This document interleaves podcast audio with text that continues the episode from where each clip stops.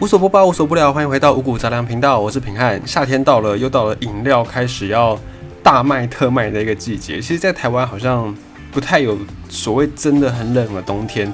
就算有的话呢，饮料店好像也不太会受到影响，就是还是会改卖热饮，而且有一些是季节限定，比方说什么姜汁叉叉系列，我觉得在冬天，在台湾好像很难找到。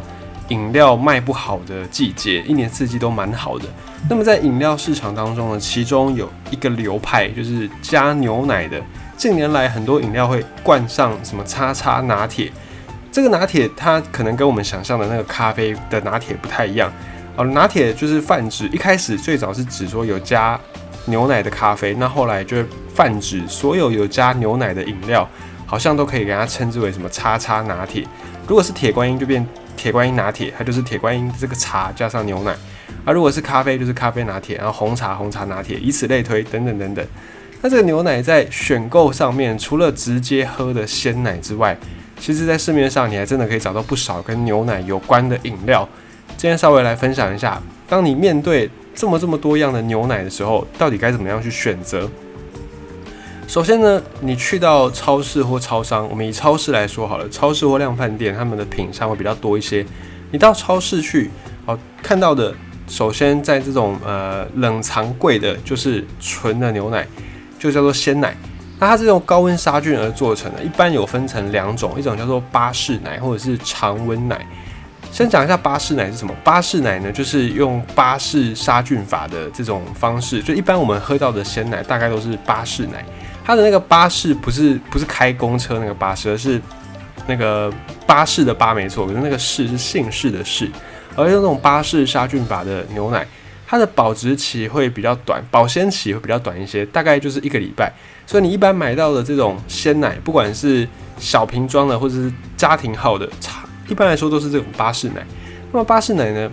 它的优点是什么？就是口感比较好，因为它毕竟比较接近于刚挤好的鲜奶。营养也比较丰富，因为它虽然有经过高温杀菌，可是那个温度时间都不是很极端的一个值，所以它的营养留存下来比较多。但是因为它杀菌的过程没有杀到百分之百的细菌，因此它的保鲜期就会比较短一些，保存期限就会比较快，你就要赶快把它喝完。那么纯牛奶还有另外一种，有的人会把它做成是保酒乳，就是常温奶。有人叫它常温奶，但是我们一般比较熟悉的名称叫做保酒乳。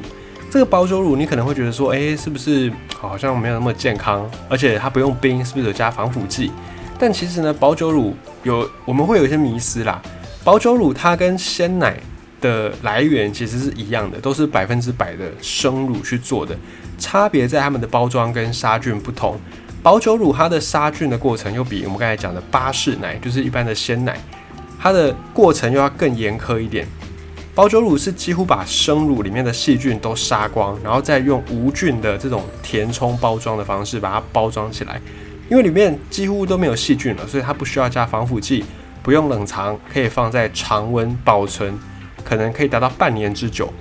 那么刚才讲的鲜奶，它因为只有用，它虽然也有时候高温杀菌或者是超高温杀菌，可是它那个时间都很短，没有办法达到像。保酒乳这种完全无菌的状态，所以鲜奶的保存期限就会比较短一些。那营养成分呢？哪一种比较营养呢？你如果去看一下那个我们的食品资料库的数据，其实热量啦、蛋白质啦、乳糖、钙质这些东西是差不多的，这些营养是差不多的。所以鲜奶或保酒乳就看你平常饮用的习惯。如果你是一罐鲜奶，你可能可以很快的喝完，那你就买鲜奶比较方便。那如果你是觉得你没有办法一下子就把一罐鲜奶给喝完，尤其是你如果一个人住，然后你又没有很经常在喝鲜奶，那你就可以选择保酒乳。保酒乳它携带也比较方便，然后对于温度的这个需求也不是那么样的高。啊，如果家里没有特别要买冰箱的人，啊，当然大部分人家里都有冰箱，但有时候还是会有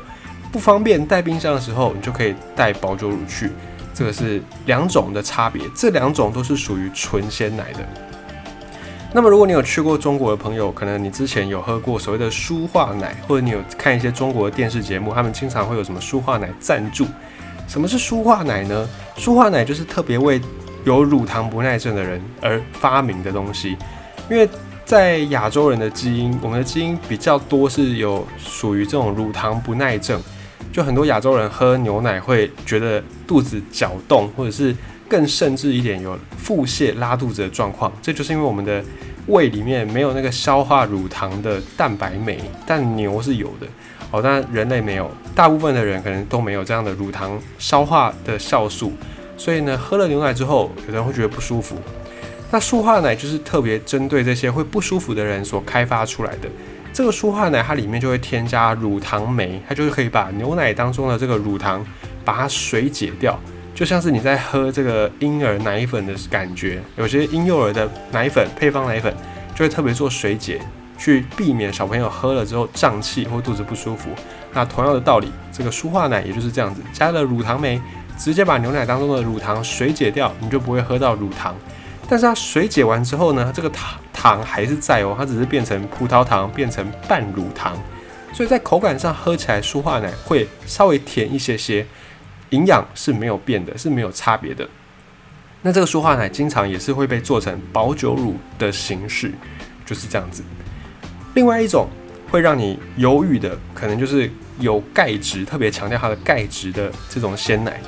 有人会把它特别叫做高钙奶，哦，听起来就很有钙质，感觉是蛮营养的，哦，对小朋友对老人好像都不错。确实，以单看钙质来说，一般的高钙奶它的钙质的含量可能会比纯牛奶还要再高，高多少不一定，四十毫克到六十毫克可能都有可能。哦，看上去好像。CP 值比较高，可以喝到更多钙质，但是呢，这个钙质牛奶当中的钙质，其实在人体的吸收率来说，并不是这么样的好的哦。就是在牛奶当中添加的额外的这些钙质，大部分是碳酸钙或乳酸钙，就比起牛奶当中原本的钙质，额外添加进去的钙质，未必百分之百都会让你给吸收到。就人体对于这样额外添加的钙质，其实吸收率并不是这么高，并不是这么好，所以。比起你特别去买高钙奶，还不如多吃一些蔬菜，多吃一些含有钙质的食物，奶制品、豆制品都可以。所以这个是高钙奶跟一般的鲜奶其中的一些差别。好，除了钙质之外，还有另外一个叫做脱脂奶或者是低脂奶。这种脱脂奶跟低脂奶，它跟全脂的牛奶脂肪含量大概会有一些落差。一般的全脂牛奶脂肪含量大概就控制在百分之三左右，这个你在牛奶后面的标识都可以看得到。那么脱脂奶就是没有脂肪的这个脱脂奶，它会通过一些技术把脂肪含量控制住，可是也不是完全没有脂肪，就控制在大概可能百分之零点五以下，控制在一个很低的数字，这样子它的脂肪少了，热量也少了，可是并不是完全没有脂肪，感觉上好像会比较健康一点点。可是呢，有一些维生素，它是脂溶性的。什么叫做脂溶性维生素？也就是这种维生素，它是必须要透过脂肪才能够被人体给吸收。那你如果把这个脂肪给脱掉了，相对的有一些维生素也没有办法让你给吸收掉，而且呢，也会影响到这个牛奶的口感。所以，如果你是特别也要去追求牛奶当中的一些营养素，或者是你要追求它的口感的话呢？还是建议你选全脂奶会比较好，因为脱脂奶脱掉了脂肪的同时，也脱了掉脱掉了一些维生素，会影响到它的一些口感。这个就是脱脂奶的一个选择。那除了以上这些大家比较常见的，还有一些在台湾好像很久很久以前有一阵子有过，然后前阵子前几年也有在复刻过，现在不知道还有没有，我没有特别去注意。这种叫做复原复原奶还原奶。这种还原奶呢，呃，以前有一个两个叠字的牌子有出过，然后它的包装是红色的，小小一罐，好像是用那种铁罐或铝罐装的。这种还原奶哦，它的成分、它的原料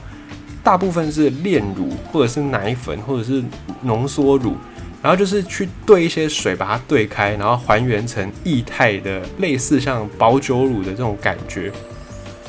那么这样的复原奶，它是经过了更多一次的高温的杀菌，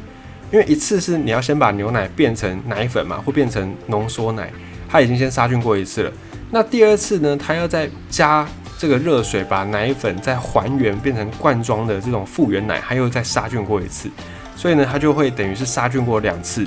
有这样的一个流程。可是这个还原奶本身是比较没有什么营养的哦，比较跟一般的鲜奶比起来，因为它毕竟经过两次的杀菌，所以有一些对热度比较敏感的维生素就会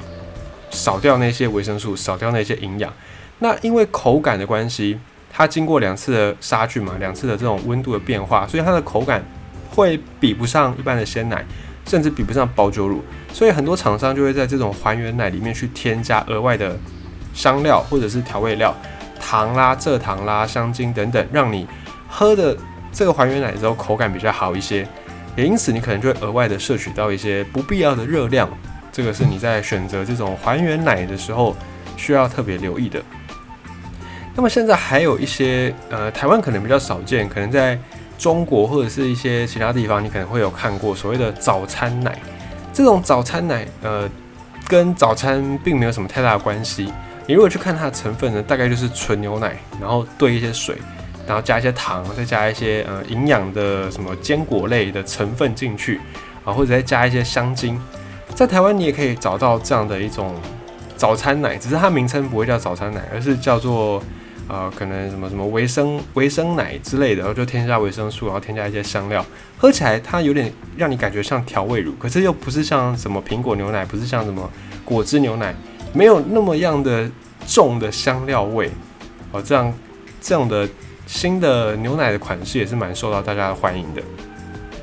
那么剩下的就是含奶的饮料，它不是牛奶，可是它有包含牛奶的成分，好像是什么叉叉拿铁啦，哦，什么叉叉，呃，